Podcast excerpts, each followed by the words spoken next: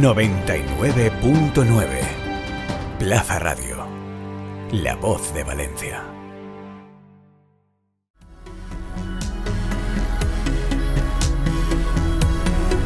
A pie de podio, el podcast del Proyecto FER.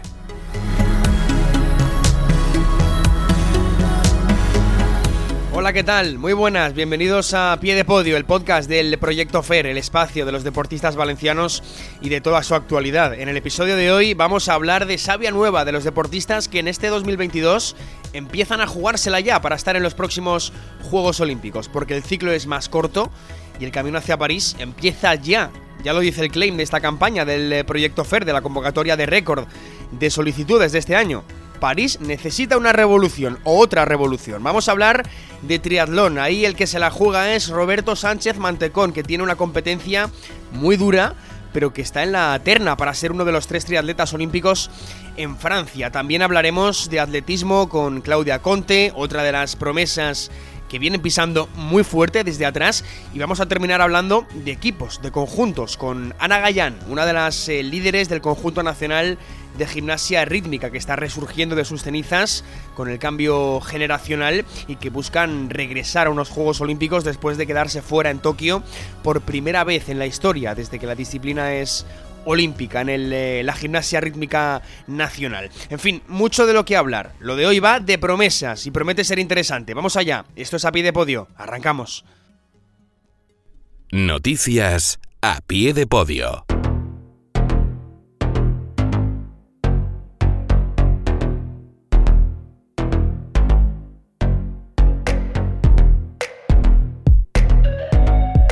Antes que nada, en el episodio de hoy vamos a adelantar la agenda, porque sin competición de momento hay que repasar las grandes citas que nos tiene preparadas el año 2022 para las disciplinas del proyecto FER, porque este es un año para tener muy en cuenta en algunas cosas y no sacárnoslas de la cabeza, porque hay disciplinas que ya empiezan muy fuerte de cara a París. En atletismo, por ejemplo, tenemos que estar especialmente atentos porque es un año que trae un mundial en Belgrado, bajo techo, donde Jorge Ureña aparece para reeditar las medallas logradas eh, en ese mismo certamen en las eh, últimas tres ediciones, pero es que llegará el verano y en julio hay otro campeonato del mundo en Estados Unidos y en agosto europeo en Múnich. Y ahí estarán, por supuesto, Ureña, pero también Pablo Torrijos, Eusebio Cáceres, Fátima Diame y las promesas, Claudia Conte, Javier Mirón, Quique Llopis, Enrique Herreros es para estar muy atentos a lo que ocurra en el atletismo, igual que en la gimnasia rítmica.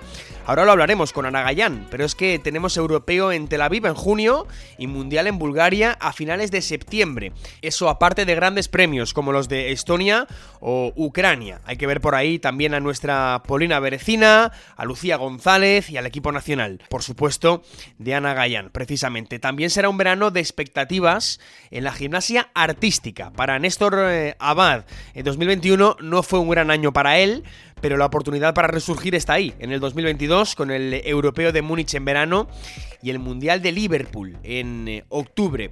Más cosas, si hablamos de natación, tenemos que hablar, por supuesto, de Lidón Muñoz. Ya este próximo abril se abre la Gran Veda con el Campeonato de España Open de Primavera en eh, Málaga. Es clave porque mm, ahí se decidirán algunos billetes para eventos internacionales como el Mundial de Fukuoka para mayo y el Europeo de Roma para mm, agosto. Y ahí estará Lidón, ya calienta motores para, para esas competiciones, la castellonense, pero también Ángela Martínez, Alba Herrero, Carla Hurtado, Sara Micó o Pedro Sánchez, que en este caso son las promesas dentro del agua para el proyecto FER. En triatlón, ahora nos lo contará Roberto Sánchez Mantecón con detenimiento y lo repasaremos con él, pero el año también promete. A partir de mayo todos empiezan de cero, todos los triatletas, para ser uno de los tres olímpicos en París. Y hay que elegir bien el calendario para empezar a, puntuar. Las series mundiales arrancan en Yokohama y a partir de ahí la de Leeds, la de Montreal, la de Hamburgo, Chengdu en China y entre medias el europeo de Múnich en agosto o la Copa del Mundo de Valencia, precisamente en septiembre. Casi nada para el triatlón eh, nacional. Vamos a los tapices, o al tatami. En judo tenemos que hablar del calendario de Ana Pérez, de Julia Figueroa y de Salva Cases. Todo empezará en febrero con el Gran Slam de París y a partir de ahí un no parar. Tel Aviv, Tbilisi, Europeo de Bulgaria y después ya arranca el proceso de clasificación para los Juegos de París. Viajarán a Düsseldorf, a Budapest, al Mundial de Uzbekistán. Año muy cargado para que Julia y Ana repitan presencia en los Juegos y Salva se estrene. Mientras tanto, en Taekwondo hay que ajustar el calendario porque el Mundial de Abril en China se ha desvirtuado por completo, no será ni en las fechas previstas ni en China, y estamos a la espera de saber cuándo y dónde se celebrará ese Mundial. Así que, para Raúl Martínez, para Dani Ross y para Hugo Arillo, all al Europeo de Manchester. Ese será el gran evento de esta, de esta temporada, de este año, para nuestros eh, taekwondistas. Más cosas, ciclismo. En la pista todo arrancará en abril con la Copa de las Naciones de Glasgow. Después, en agosto, tenemos el Europeo de Múnich y en septiembre, Campeonato del Mundo en eh, París, pendientes de lo que haga Sebas Mora y Alejandro Martínez Chorro de cara a clasificarse para París. No nos podemos olvidar, por cierto, tampoco del balonmano. Las guerreras acaban de conseguir una buena cuarta plaza en el Mundial de España y ahora el 2022 depara un europeo. Será en noviembre con multisede, Eslovenia, Macedonia y Montenegro. Y es una cita importante porque la joven emergente Paula Arcos estará ahí en la selección de José Ignacio Prades, Silvia Navarro, que con el europeo en principio pues ya le puede poner el lazo a su carrera y con Lara González, que se lesionó en el Mundial y esperamos que reaparezca con fuerza de cara a ese campeonato de Europa.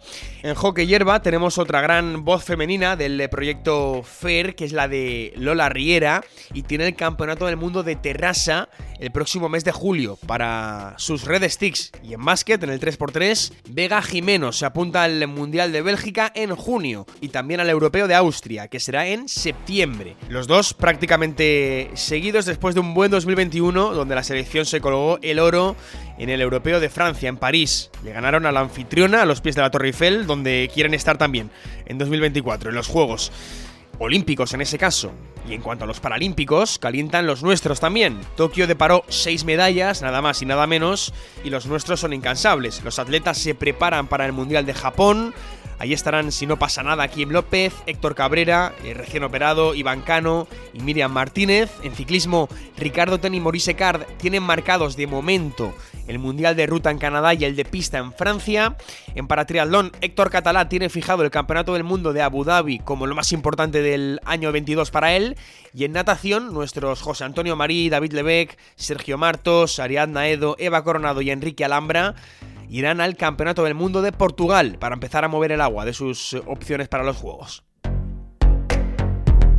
Esto es lo que le espera a nuestros deportistas FER en este 2022. Mucho, muy variado y sobre todo ya con París entre ceja y ceja. Parece que queda lejos, pero empieza todo a moverse ya mismo. Eh, como también se mueven las promesas, porque en París hay muchos nombres que apuntar, nombres nuevos, porque París necesita otra revolución y hay que tenerlos en cuenta. Vamos con los protagonistas del episodio de hoy. Entrevista a pie de podio. Venga, vamos con los primeros protagonistas del 2022, eh, con esos deportistas FER que se la juegan este año, o al menos de cara al próximo ciclo olímpico, em, que es el de París, y uno de ellos es Roberto Sánchez Mantecón. Hablamos de, triatlón y hablamos de una de las figuras nacionales valencianas, pero también nacionales, importantes de cara a dar el sorpaso, como digo yo, y ser uno de los tres triatletas presentes en los próximos Juegos. La competencia es muy grande, además Roberto no lo esconde. Em, pero lo que ocurre es que este próximo mes de mayo ya se abre la veda. Todos empiezan de cero en la carrera, nunca mejor dicho, hacia París. Y Roberto tiene varias competiciones en mente, varias series mundiales ya para este inicio de año. Vamos a hablarlo con él. Roberto Sánchez Mantecón, ¿qué tal? Muy buenas. Hola, muy buenas, ¿qué tal? Bueno, Roberto, se abre el telón de 2022 y el episodio de hoy está centrado en vosotros, en los deportistas FAIR, que os jugáis dentro de muy poco el billete.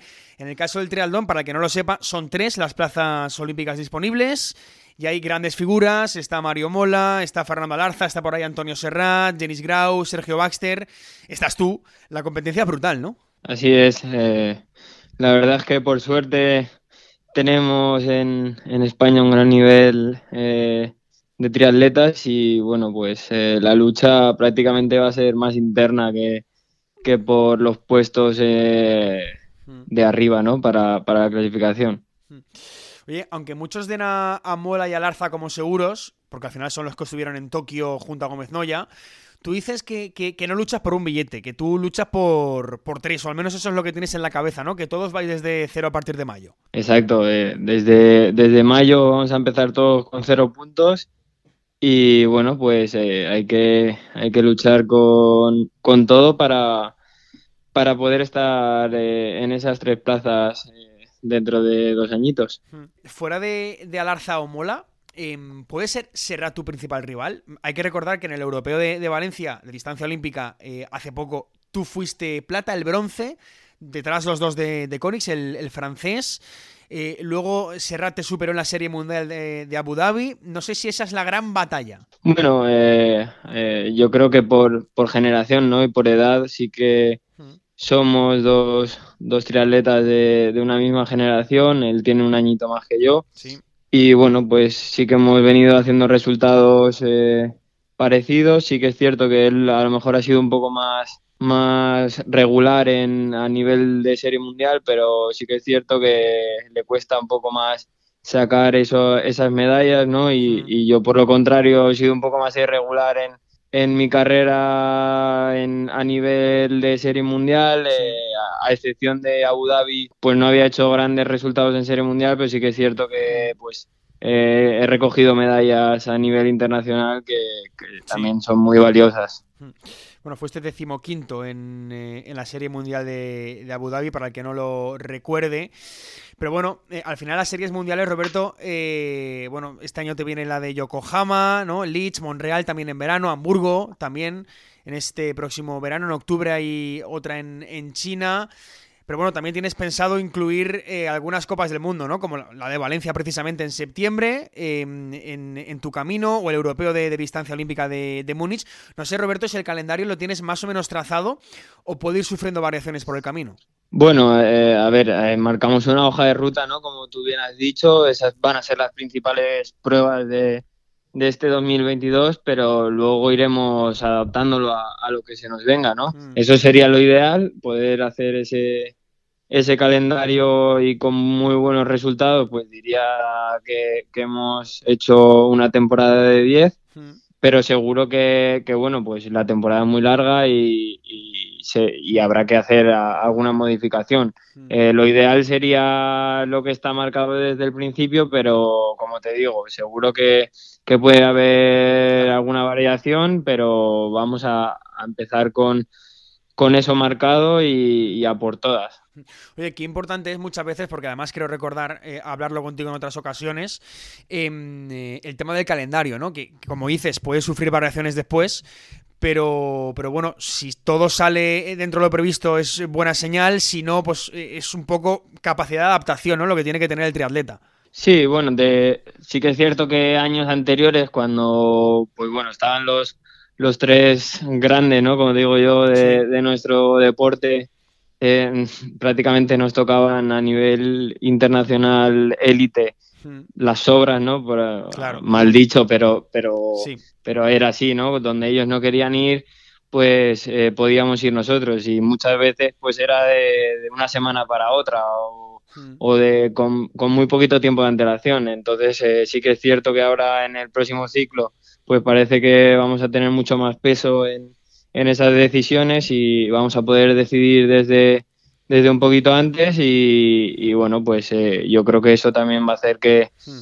que tengamos los objetivos claros y, y que podamos trabajar 100% para, para lograr esos resultados. Bueno, Roberto, con esta quiero terminar, em, porque hablando con quienes más te conocen, siempre destacan de ti tu carácter competitivo, ¿no? Tu tesón, tu capacidad de no echar nunca el freno.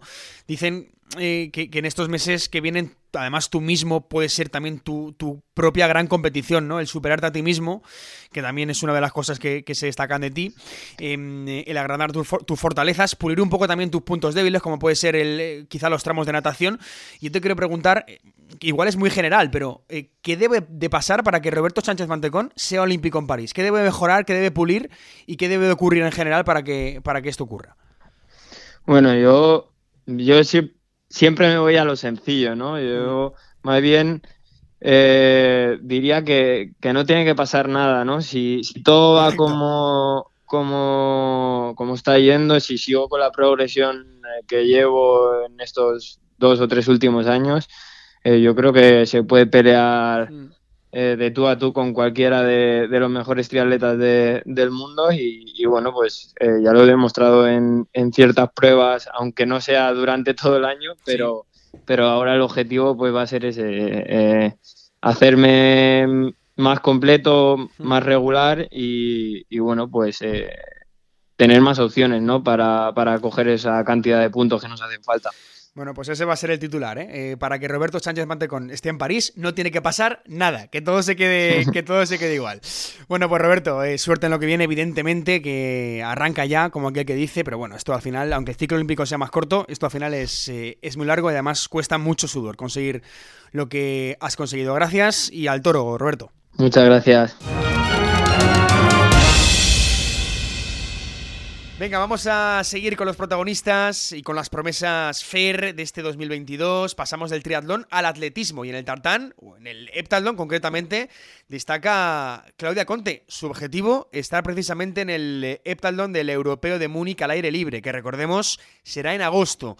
Claudia Conte, ¿qué tal? Muy buenas. Hola, muy buenas. Eh, sí, eso, eh, mi objetivo es Múnich y mm, el, el objetivo que no es tan objetivo es el Mundial de Oregón. Eso es. Porque eh, es muy complicado. Me haría muchísima ilusión ir. Además, tengo familia ahí en Estados Unidos con la que tengo mucho contacto y quiero un montón. Y me han dicho que si fuera, pues irían a verme y todo y me haría mucha ilusión. Pero sí que es mucho más complicado eh, poder ir que al, que al europeo. Entonces, porque encima el europeo es más tarde y pues siempre hay alguna baja no sé, hmm. eh, cruzaremos los dedos, pero el objetivo, el de Múnich. Bueno, por partes, la mínima para, para Múnich son 6.250 puntos, si no me equivoco. Eh, lo ves factible, ¿no? Eh, sí, además, no solo es que creo que puedo hacer esa marca, sino hmm. que incluso se puede ir con menos marca, porque uno de los criterios es hacerse la mínima, otro hmm. de los criterios es entrar por, por ranking, sí, de puntos. Y ya el año pasado eh, si se hubiera celebrado el año pasado, estaba dentro de, ese ranking y ni siquiera había buscado competiciones que dieran puntos, porque también depende de la competición donde hagas, mm. la marca te vale más o te vale menos. Entonces, pues este año buscándolo, eh, espero estar incluso un poquito más arriba.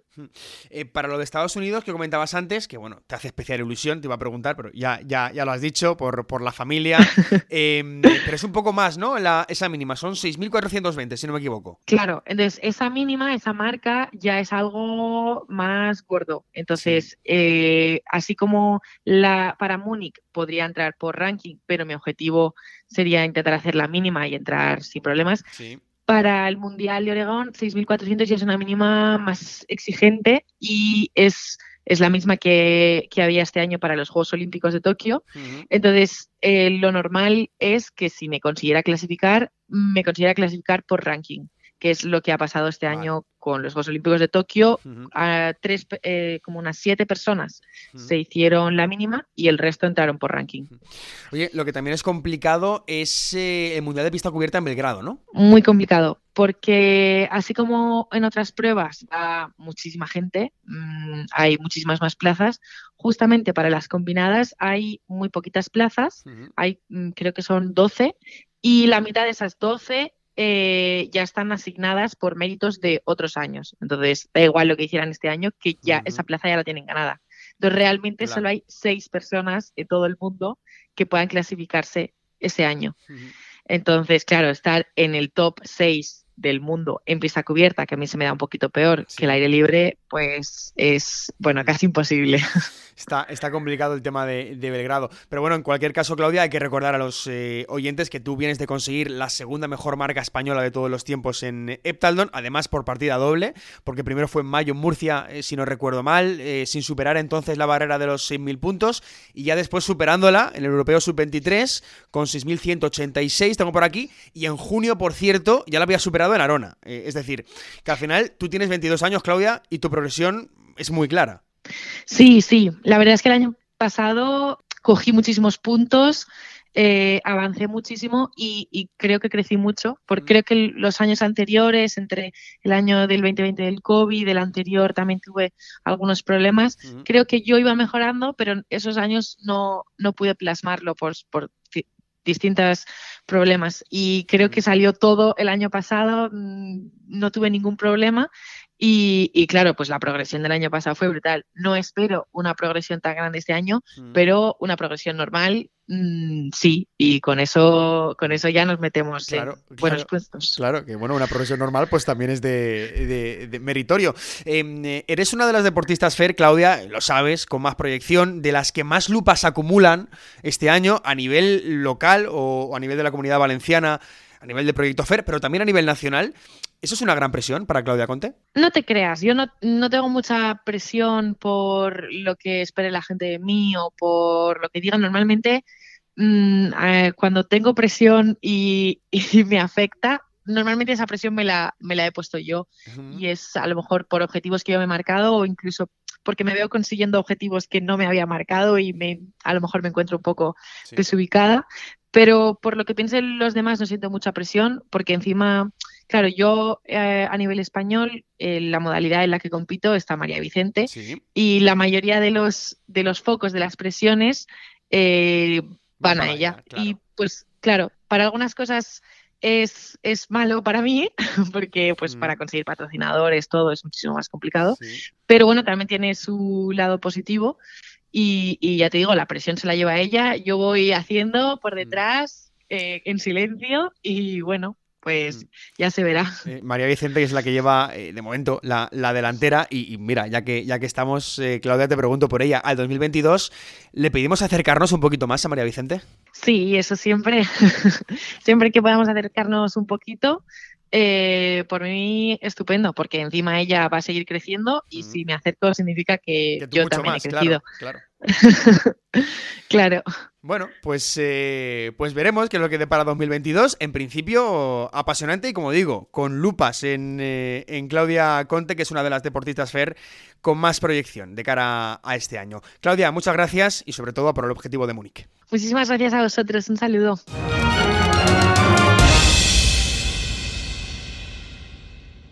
Venga, vamos a seguir con los deportistas que en 2022 eh, inician la andadura hasta París, hacia los Juegos. Hemos hablado de triatlón, de atletismo, con dos estrellas de presente y de futuro del proyecto FER y también de presente es la gimnasia rítmica española ahora mismo. Hablamos hace poco con una de las seis componentes de ese conjunto nacional, que es valenciana, que es Patricia Pérez Fos, pero ahora nos escucha una de las veteranas de ese grupo, de las líderes, Ana Gallán. ¿Qué tal? Muy buenas. Hola. Bueno, mm, veterana digo, Ana, entre comillas, porque eres una de las mayores del conjunto senior, pero tienes 21 añitos. Pero bueno, mm, así es la gimnasia rítmica, ¿no? Y así es el conjunto español, sobre todo ahora mismo, un conjunto muy joven, ¿no? Sí, eh, somos un conjunto más joven, bueno, en excepción de mí, que soy la más veterana, porque eh, es un conjunto nuevo. El año pasado era el primer año de senior de algunas, el segundo de otras. Sí. Y, y nos estrenamos como senior todas juntas el año pasado.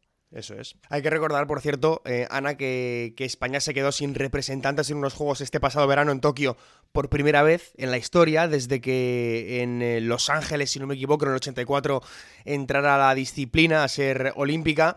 Y después lo que hubo es un cambio de generación eh, que ahora pues buscáis estar en París. No sé, Ana, si la juventud esta de la que hablamos puede ser más un hándicap eh, una gran ventaja el hecho de ser un equipo tan joven? Eh, no lo veo un problema porque de aquí a París 2024 mm, pueden ir cogiendo experiencia.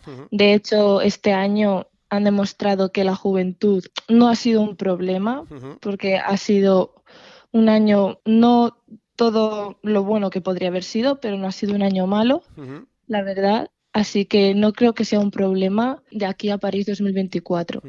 Es lo que dices, Ana, que, al final, pese a que os quedasteis fuera de Tokio, eh, tuvisteis en el Europeo de Bulgaria la oportunidad de dar esa campanada, no pudo ser, pero bueno, no os quedasteis lejos tampoco. En el mismo evento, por cierto, recuerdo en el que Polina tampoco pudo conseguir el, billete, eh, en este caso en, en, individual, Polina Berecina. Y luego reforzasteis vuestro buen momento en el Mundial de Japón hace poco, en octubre, clasificadas para la final del ejercicio mixto, quintas al final al final yo creo que, eh, habéis tenido un crecimiento como grupo, ¿no? En los últimos meses. Pues sí, sí, hemos tenido un crecimiento. La verdad que estamos contentas.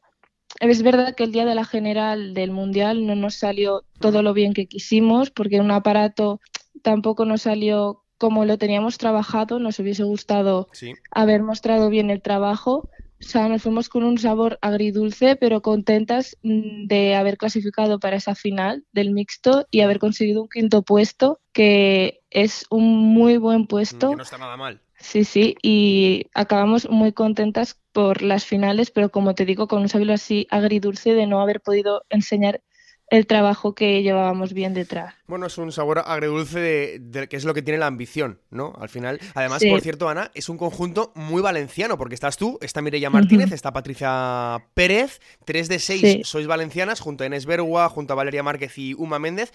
Además, lleváis entrenando juntas, lo has dicho antes, desde el verano de 2020. Sí. Yo creo que es de destacar, sobre todo, ese sabor valenciano, ¿no? La importancia de la gimnasia rítmica valenciana en el cómputo nacional. Sí, la verdad que Valencia en cuanto a gimnastas, tiene muchas y de muy buena calidad, muy buenas gimnastas en Valencia, la verdad, que creo que mm, siempre ha habido en la selección española alguna gimnasta valenciana en, en, las concentraciones, sea, la verdad que Valencia, en cuanto a gimnastas, mm, hay que destacarlo. No, sé, em, Ana, si en la cabeza vuestra está en algún momento alcanzar el nivelazo que dieron en el conjunto Alejandra Quereda y Elena López, ya que hablamos de valencianas y de, de otros eh, tiempos, eh, que bueno, al final llevaron alto, ¿no? La, gimnasia rítmica nacional. Sí, a ver, nosotras, nosotras tenemos nuestros objetivos y obviamente cada una quiere llegar a lo más alto pero según dentro de nuestras posibilidades, pero sin compararnos con nadie ni lo que han hecho las demás. No, nosotras con lo nuestro, con lo que estamos haciendo y con lo que nosotras podemos hacer. Mm, efectivamente. Oye, nos contó aquí también en a pie de podio eh, Patricia Pérez que entrenáis con un letrero bien grande donde pone París 2024. No sé si, si es verdad o, qué. Bueno, entiendo que sí, nos, lo dijo, lo habéis pintado en la pared o algo así, ¿no? Nos pusimos ahí bien grande París 2024 como para motivarnos cada día, aunque sí está en nuestra cabeza, pero tenerlo ahí nos, nos ayuda, hmm. sí, nos ayuda y cuando lo ves ahí entrenando dices, no sé, te ayuda, te, te motiva. Y también tenemos muchas cosas colgadas, palabras que cada una considera que le ayudan al día a día para mm. el entrenamiento y también cosas que hemos mejorado y eso. Tenemos colgadas muchas cosas que nos motivan y nos ayudan. Esa pared tiene que ser, vamos, para, para verla, ¿eh? Sí. Bueno, eh, Ana, el 2022 se presenta apasionante eh, porque tenéis europeo en julio, mundial de nuevo en octubre casi nada, eh, ya con, esos, con esas dos grandes citas. Y además en el 23, aunque queda lejos, hay un mundial en Valencia. Pero al final el, el, 22 se presenta bastante pues, ajetreado, apasionante. Sí, justo el otro día estuvimos hablando de nuestros objetivos de 2022, que eran efectivamente así el europeo, conseguir estar entre las ocho primeras del europeo, porque este europeo clasifica para los Juegos Europeos de 2023 y nos encantaría estar. Y también en el Mundial conseguir estar entre las ocho mejores en la general. O sea, que, al final son eh, objetivos grandes, ¿no? Para, para el 2022, que son que ahí está y que viene y que viene con mucho, con mucho que hacer. Sí. Ana Gallán, pues eh, nada, mucha suerte en este 2022 que, que se os viene por delante. Se presenta, ya digo, apasionante. Y muchas gracias por estar en a pie de podio. Gracias a ti. Pues eh, esto ha sido todo por hoy en A Pie de Podio. En un A Pie de Podio de promesas, ya lo ven. Acabamos de empezar el 2022 y ya tenemos París 24 pintado en grande en nuestras paredes como Ana Gallán y su equipo en gimnasia rítmica. Vamos a dejarlo aquí. Más A Pie de Podio en 15 días, ya con algún resultado y con los motores del 2022 a toda máquina. Hasta entonces, sean felices. Adiós. Encuentra todos nuestros podcasts en nuestra web 999plazaradio.es o en tu plataforma preferida. 99.9 Plaza Radio, la voz de Valencia.